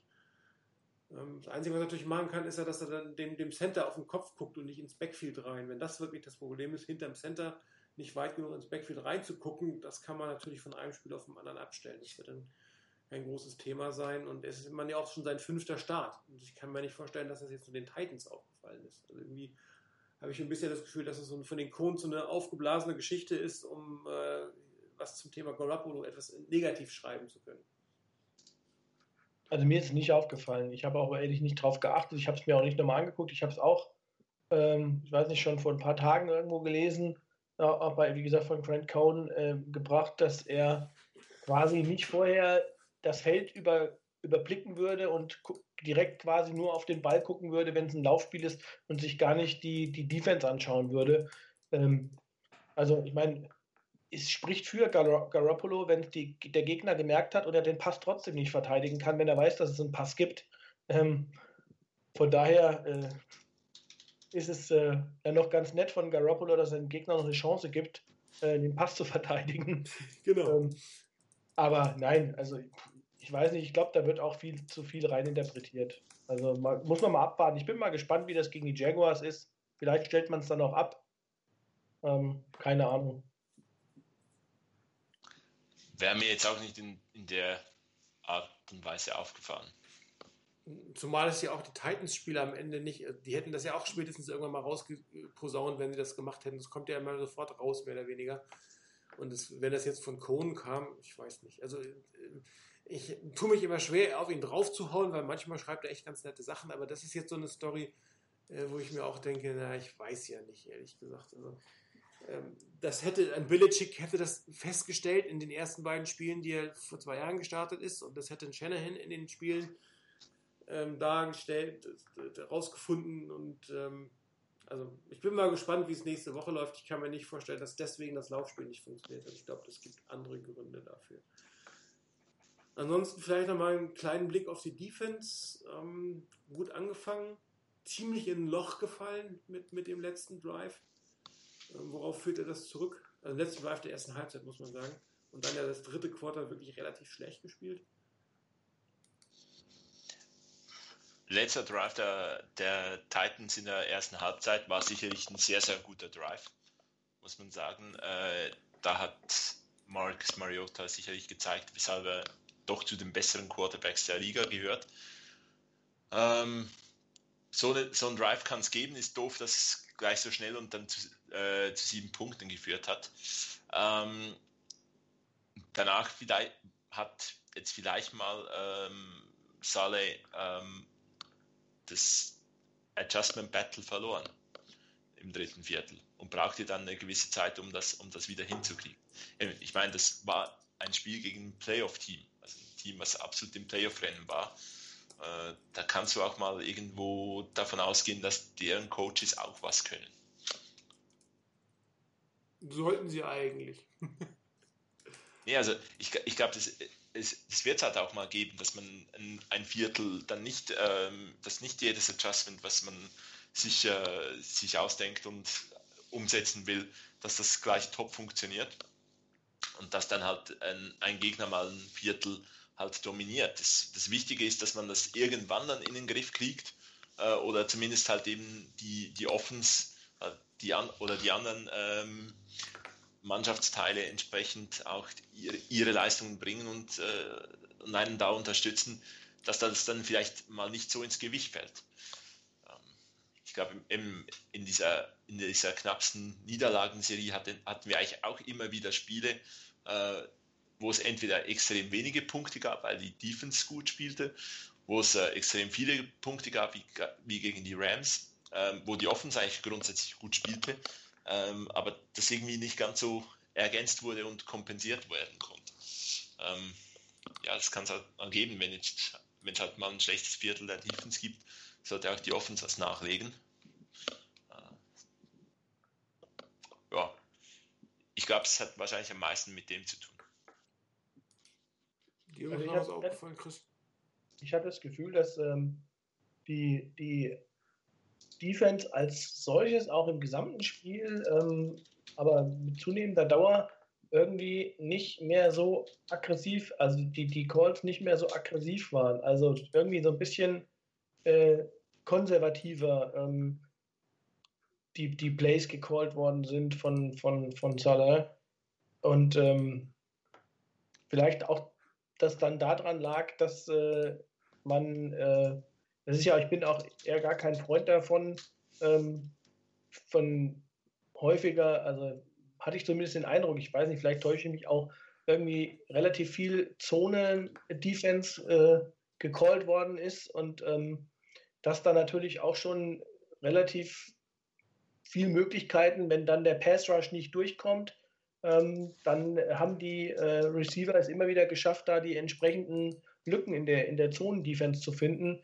Und ähm, ich weiß nicht, ob das der Grund war. Müsste man wirklich das Spiel mal genauer analysieren. Aber irgendwie hatte ich den Eindruck, dass die, das macht er ja auch manchmal und hat er auch in Spielen vorher schon gemacht, dass er dann irgendwie so ein bisschen in so eine, etwa, ich will nicht sagen, lethargische äh, Situation verfällt und eigentlich nicht dieses klassische aggressive Defensive Play Calling, was man so von der Seahawks oder auch von so einer Jaguars Defense kennt, die wirklich draufgehen bis zum letzten. Den Eindruck hatte ich, das hat halt äh, nicht so funktioniert. Und insbesondere auch, wenn der Pass Rush nicht durchkommt, dann ähm, hast, siehst du halt relativ schnell schlecht aus. Auch mit einem Quarterback wie Mariota, der dann auch, äh, wie Chris eben schon gesagt hat, auch zeigt, warum er ein hoher Draftpick war. Glaub, also du kannst natürlich so, so, eine Offense nicht dauernd kontrollieren. Ne? Das, das ist völlig logisch. Das Laufspiel hatten sie ja übrigens auch relativ gut unter Kontrolle, muss ich sagen. Ja, aber dann auf einmal, ich meine, es sah ja so für 16, 18 Minuten sah das nicht wirklich gut aus. Ne? Vor den Niners hatten, glaube ich, einen Drive im dritten Quarter. Ähm, das, das war dann, äh, da hätte ich mir dann gewünscht, dass die Defense noch mal ein bisschen aggressiver zu Werke geht. Und ähm, da hatte ich auch wirklich das Gefühl, dass, dass verlieren, wir verlieren das Ding in dem Moment noch, weil wenn die Offense kann noch so gut spielen, wie sie will, wenn sie nicht aufs Feld kommt, nützt dir es einfach nichts. Ne? Dann hast du nichts davon. Und Aber Salah ist halt auch in seinem ersten Jahr als Defensive Coordinator. Er hat die Erfahrung hat vielleicht auch noch nicht, um 16 Spiele lang top zu callen. Auf der anderen Seite hat das, hat das System, was äh, Dick LeBeau, der ja irgendwie wahrscheinlich bald 90 Jahre Erfahrung hat in der, in der Liga, ähm, auch nicht irgendwie was über weite Strecken nicht unbedingt funktioniert. Ähm, also das, das sind halt so Sachen, das ist das Team natürlich auch noch sehr jung und unerfahren. Dann hast du dann so ein Playoff-Kaliber Gegner auf einmal, der drückt und drückt und drückt und dann geht es wahrscheinlich, fängt es dann auch im Kopf an zu arbeiten, jetzt kann ich wieder nicht halten, oh Gott, jetzt geht das schon wieder los. Beziehungsweise die haben sich ja auch davor, haben selbst geschrieben, so ein bisschen Druck gemacht, der Offense den, schnell, den Ball schnell zurückzugeben, weil Garoppolo so erfolgreich mit ihm umgehen kann. Und ähm, da hat man einfach, glaube ich, ähm, es war auch eine Kopfsache, hatte ich so ein bisschen den Eindruck in dem dritten Quarter, weil danach hatte man sich auch wieder gefangen und hat wieder gehalten, wie es, wie es am Anfang gespielt hat. Und wenn wir jetzt auf das Spiel gegen, gegen Jacksonville äh, gucken, da kann man sich das, glaube ich, nicht erlauben, weil Jacksonville nochmal meiner Meinung nach ein stärkeres Team ist, als die Titans es sind, ein kompletteres Team. Ähm, ich weiß nicht, ob Fournette jetzt spielen kann, er ist wieder im Training, ob er jetzt wieder, ob er spielt und ob er voll spielen kann, wird sich zeigen. Das ist sicherlich auch nochmal ein großer Faktor für die 49ers. Ähm, also da am Wochenende können sich so ein, so ein Quarter Auszeit meiner Meinung nach nicht erlauben, wenn sie eine Chance haben wollen. Ja gut, da müssen sie, also in dem Spiel gegen die Jaguars müssen sie ein komplettes Spiel abliefern, ganz klar. Also ähm, da muss eigentlich alles passen.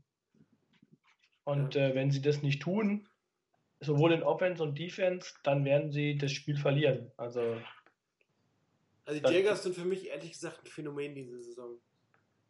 Ja, vor allen Dingen Blake Bortles. Wahnsinn. Also als die Saison losging, habe ich gedacht, ja, gegen die Jaguars, das könnte eins der Spiele sein, ein Heimspiel, das was, was da geht, man will man weh am Ende stehen.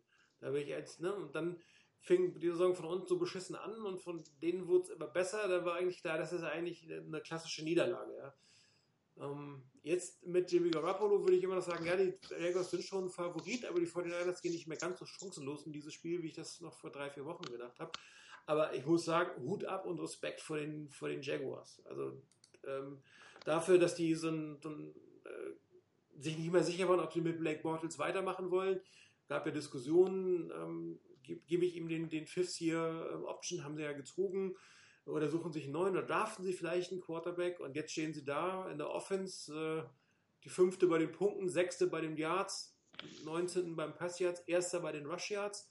In der Offense, in der Defense sieht es noch besser aus. Erster bei den Punkten, dritter bei den Yards, erster bei den Pass Yards und 19. bei den Rush Yards. Ähm, ein wirklich komplettes Team, was sehr gut spielt, vielleicht nicht spektakulär, aber es spielt gut und effektiv. Und ähm, das wird ein Heidenstück Arbeit und ähm, ich mag die Jaguars ja ein Stück weit. Ich war ja zweimal in Jacksonville bei einem Spiel. Ähm, so ein bisschen lieb gewonnen. Jetzt nicht unbedingt ein Fan, aber durchaus Sympathie für das Team.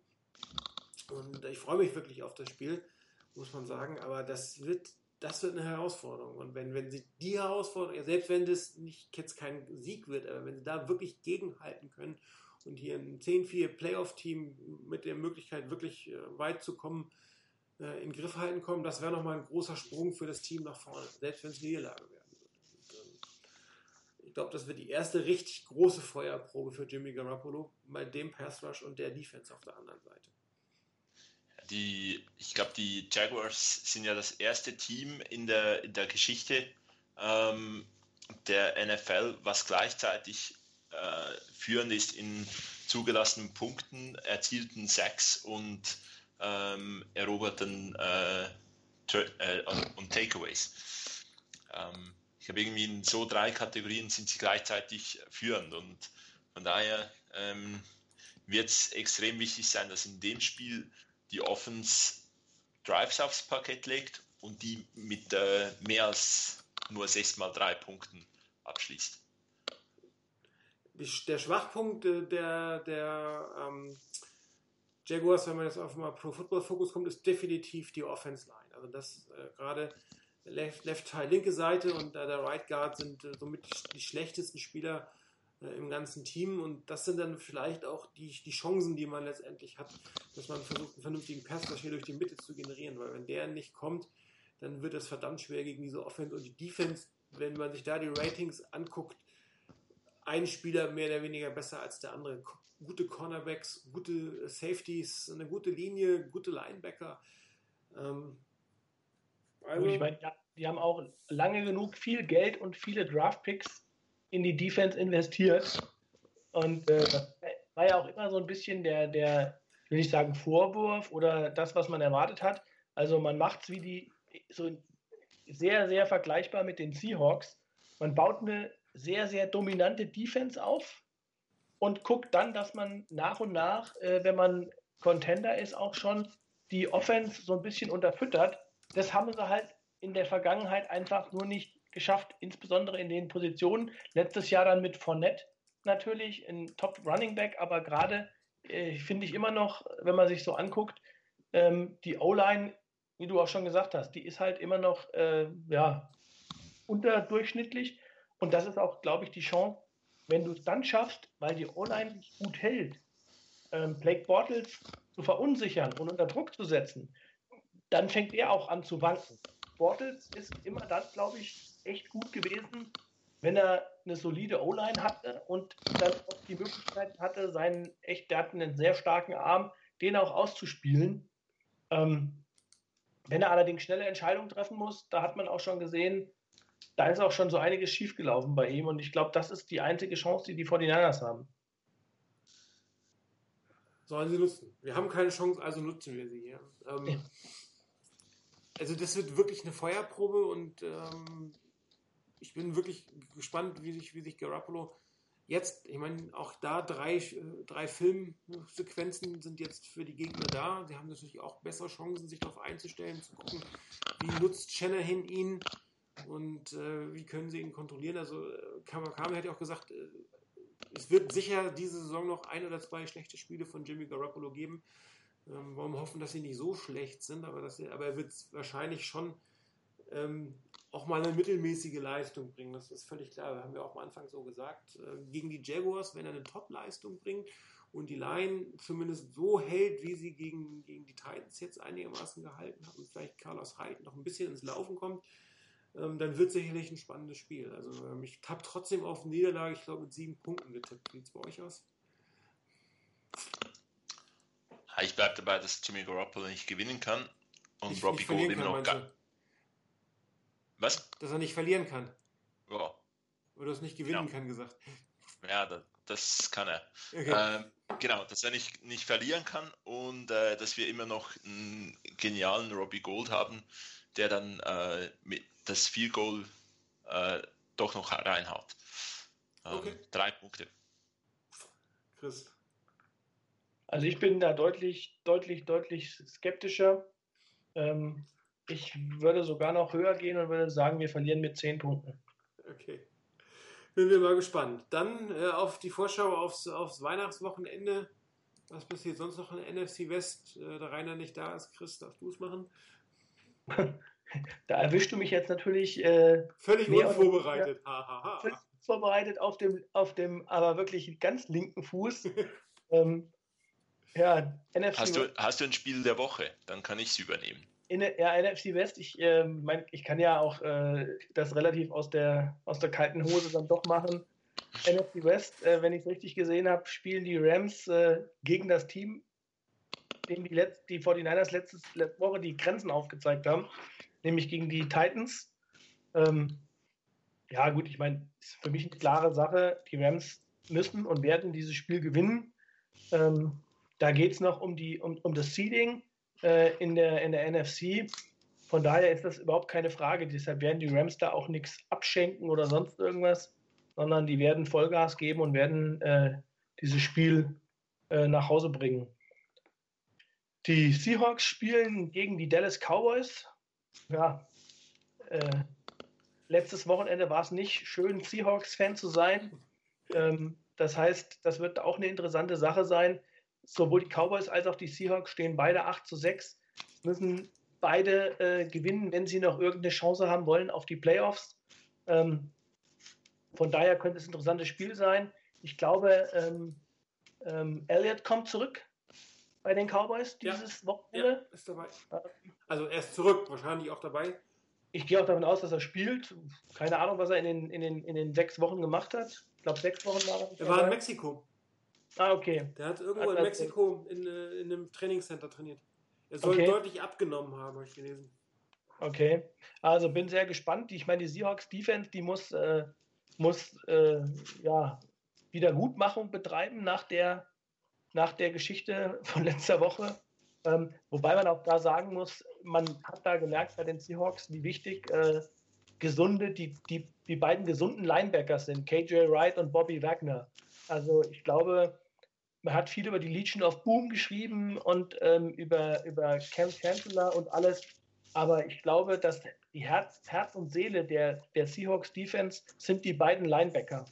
Und wie wichtig die sind und wie es aussieht, wenn die nicht fit sind oder, oder auch gar nicht spielen, hat man halt gesehen. Also wird bestimmt auch ein sehr, sehr interessantes Spiel. Ist leider parallel zum 49ers-Spiel. Ja, und ähm, dann spielen noch die, die Giants gegen die Cardinals. Das ist das dritte Spiel in der NFC West. Ich meine, eigentlich sind die Karten da klar verteilt. Ähm, mal gucken, ob keiner gewinnen will. Mhm. ähm, äh, weil, Blaine Gabbard ist ja wieder gebencht worden. Okay. Als Drew Stanton spielt Quarterback. Drew Stanton spielt, also ja, ich weiß, es ist halt immer so schwer einzuschätzen. So in, in, der, in der vorletzten Woche der Saison, ähm, die Giants müssen halt gucken, dass sie sich ihren Draftspot nicht noch versauen. Also äh, Zweiter oder nichts. Mhm. Und Cardinals, äh, die haben auch nichts mehr zu gewinnen. Da geht es auch um die goldene Ananas.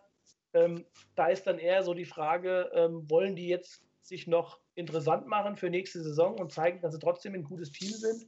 Oder sagen die auch, ja, jetzt bloß nicht den, den Spot zu versauen, weil ich meine, die stehen 6 zu 8. Das ist so der klassische Fall, wo du am Ende, wenn du ähm, die beiden Spiele verlierst, pickst du an 10 und wenn du die beiden Spiele gewinnst, pickst du an 20. Und äh, das kann halt schon ein Riesenunterschied sein. Das stimmt. Ja. Der Ritt durch die NFC West ganz kurz, ja. Wunderbar, Chris, der andere Chris in diesem Fall. Game of the Week. Ja, ich denke, das Battle in der NFC South äh, zwischen Falcons und Saints. Ähm, ich würde jetzt mal auf das tippen, dass es ein ziemlich interessantes äh, Spiel geben kann. Äh, zwei Offenses, die durchaus Punkte aufs äh, Feld bringen können. Äh, dürfte ziemlich unterhaltsam werden. Definitiv Go Falcons. wir brauchen, wir haben den, den ja den Zweitrunden-Pick von den Saints. Ja. Die, die ganze Saison äh, Fan aller Teams, die gegen die, Falcon, äh, gegen die, die Saints spielen. ja, so kann man auch sein Footballteam ausruhen. Modische Gesichtspunkte oder sowas. Ja. Gut, ja, dann danke ich euch beiden. Chris, dass du noch spontan dabei warst. Der andere Chris, dass du auch mit mir alleine durchgehalten hättest. Hätte ich durchgezogen. Wunderbar. Euch draußen, danke fürs Zuhören. Wir wünschen euch alle drei frohe Weihnachten. Äh, vielleicht habt ihr trotzdem die Gelegenheit, nachher unterm Weihnachtsbaum vollgefressen mit Geschenken überhäuft das Fortnite-Spiel zu gucken. Ich glaube, geht erst um 10.25 Uhr los, wenn ich es richtig gesehen habe. 10.05 Uhr. 10.05 Uhr? Oh, das ist blöd. Dann kannst du natürlich nicht gucken. äh, der Plan ist, nächste Woche eine Sendung zu machen ähm, und äh, dann quasi auf das letzte Saisonspiel nochmal zu blicken. Und ähm, daher wünsche ich euch noch kein schönes neues Jahr, aber zumindest frohe Weihnachten in allen, auch im Namen von Rainer, der heute mal wieder äh, uns hier schändlich allein gelassen hat. Nein, äh, hat er ja schon angekündigt, dass er Dezember schwierig zu haben ist. Und ähm, wir hoffen auf ein schönes Spiel, vielleicht nochmal einen überraschenden Sieg am Wochenende. Ansonsten vielen Dank fürs Zuhören. Bis dann und ciao.